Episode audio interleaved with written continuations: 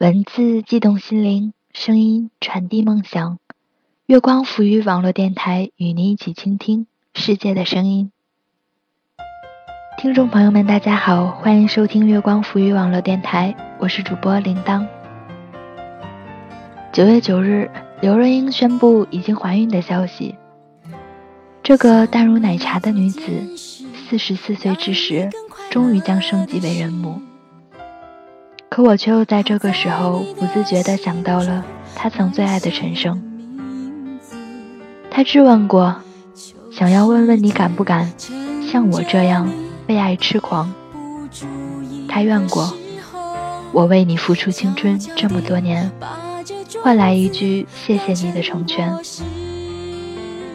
最后他终于唱，是亲爱的路人成全我。生命里的那个人，他来过，带他成长过，然后离开；而他爱过、怨过、恨过，然后再无奢求。只是偶然看到刘若英给陈升新书写的序言，还是每一句都看着那么心疼。这样的感情，即便早已物是人非，在心里留下的烙印。恐怕永远都难以抹去。只希望他们在如今早已平行的轨道中各自幸福。今天就给大家分享这篇刘若英给陈升九千九百九十九滴眼泪写的序言，给九十岁的你。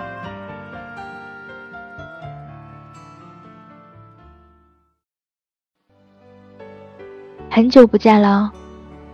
我不会自讨没趣的问你最近好不好，因为你的答案总是“活着吧”。在这个不吃冷笑话的年代，还能坚持这么幽默的冷言冷语，你应该也算奇葩。我想，即使到了九十岁，你应该还是跟现在一样，像个长不大的小老头，有点愤世嫉俗。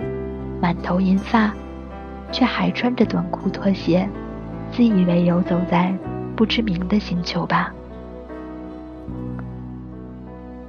还记得你早年奋力写书的模样，在光复南路的一家小店里，一壶茶，一包烟，握着笔，一个一个字的写下，然后固定在傍晚时，身为助理的我去接你。前往录音室，再帮你把一张张的文字打进计算机里。这样的画面，好像是陈年旧事，也仿佛是历历在目的昨天。自从你传讯息来要我写序之后，我就陷入恐慌。这怎么写啊？我们之间说什么都是多余的。或者就像你说，你绝不再为我写歌，因为你已不懂我。我想，可能我早也不懂你了。而这些不懂，其实才是真懂得。然而我只要求，如果这序真能帮你多卖两本书，下次我出书时，你也欠我一篇序。有时我很恨，为什么我的人生到现在还必须跟你的名字扯在一起？但也许我应该感恩，像奶茶这样的名字，也只有你想得出来。朋友从西藏回来，说我的歌大街小巷听得到，因为高原同胞天天要喝奶茶。赞叹我的名字取得好，很冷，但这绝对不是笑话。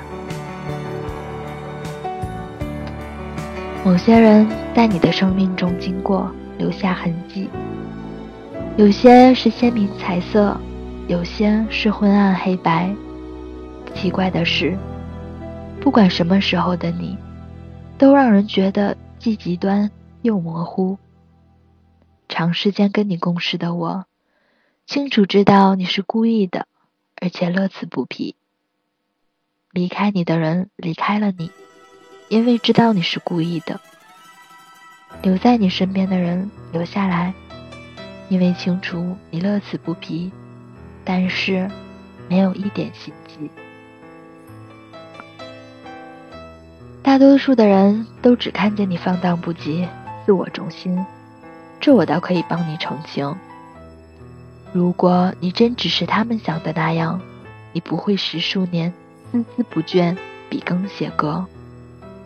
如果你真是那样的，不可能长久维持平静而甜美的家庭生活。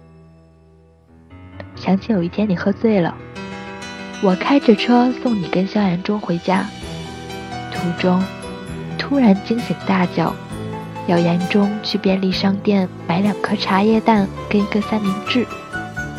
严中问你，阿胜。你还吃得下吗？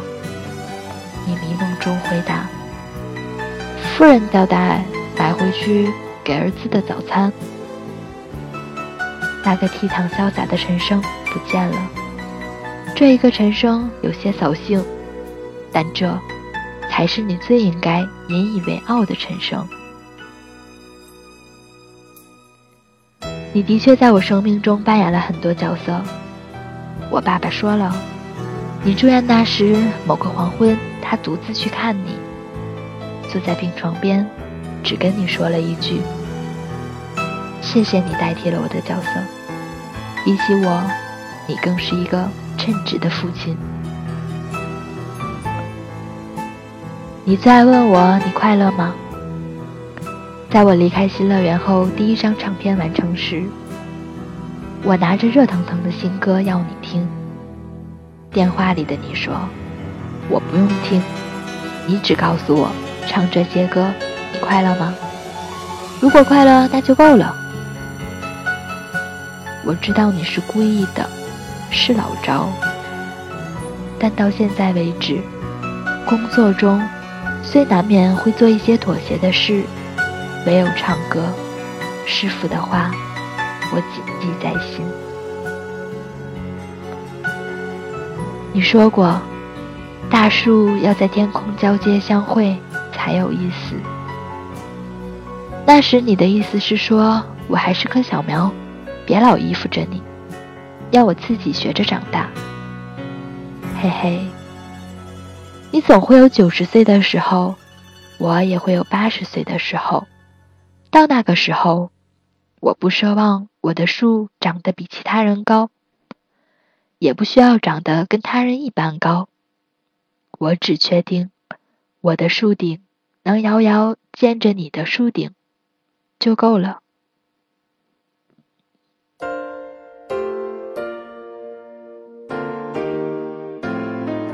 我的树顶遥遥见着你的树顶，有些人注定就是用来遥望的吧，像刘若英这样的人。或许从始至终，也都没敢奢求过什么吧。这期节目到这里就要结束了，感谢耳朵们的收听。这里是月光浮语网络电台，耳朵们可以关注我们的新浪认证微博“月光浮语网络电台”来收听我们的节目，也可以关注我们的公共微信平台“城里月光”，取得更多的信息。我是铃铛，我们下期节目再见。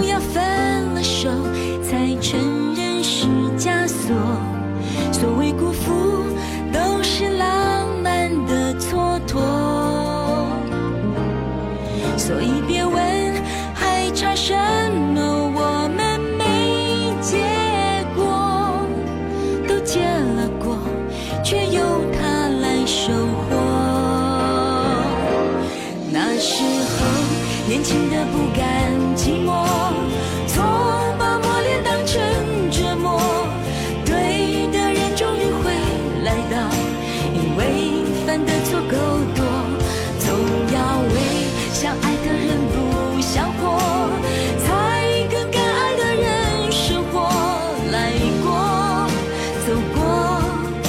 剧情。